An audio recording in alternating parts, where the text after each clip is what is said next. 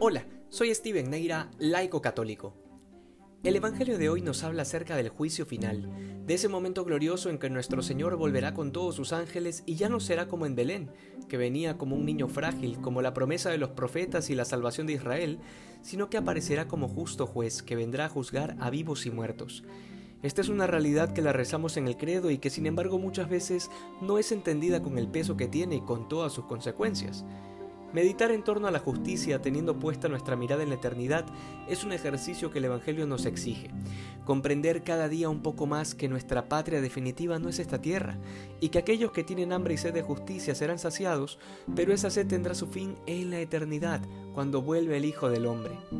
Como tantas otras veces lo hemos meditado ya, todas aquellas corrientes de pensamiento o ideologías políticas que pretenden instaurar un paraíso terrenal no son más que falsedades y engaños.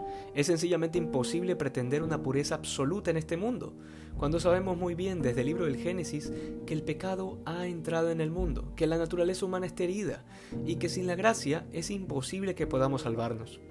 Sin embargo, también existe el riesgo de pretender el extremo contrario, un extremo que ha sido típicamente protestante, el de creer que el hombre está totalmente perdido y que no hay absolutamente nada bueno que pueda hacer por sí mismo. En otras palabras, es un total incapaz, de lo cual ninguna obra humana tiene algún mérito. Esta visión negativa del ser humano es un callejón sin salida que distorsiona la visión cristiana de la dignidad de la persona. Ciertamente, sin la gracia de Cristo no podemos hacer nada tenemos que estar unidos a la vid verdadera. Sin embargo, eso no implica que nuestras obras sean obsoletas. Debemos trabajar y esforzarnos por nuestra salvación tal y como lo dice San Pablo. Sin embargo, de todo esto, lo que debe llenarnos de una profunda esperanza y de la total certeza de que la verdadera justicia está al final de los tiempos, es aquello que dice el Señor al final del Evangelio de hoy. Los justos brillarán como el sol en el reino de su Padre. ¿Cuáles son los justos sino aquellos que han hecho el bien buscando la mayor gloria de Dios?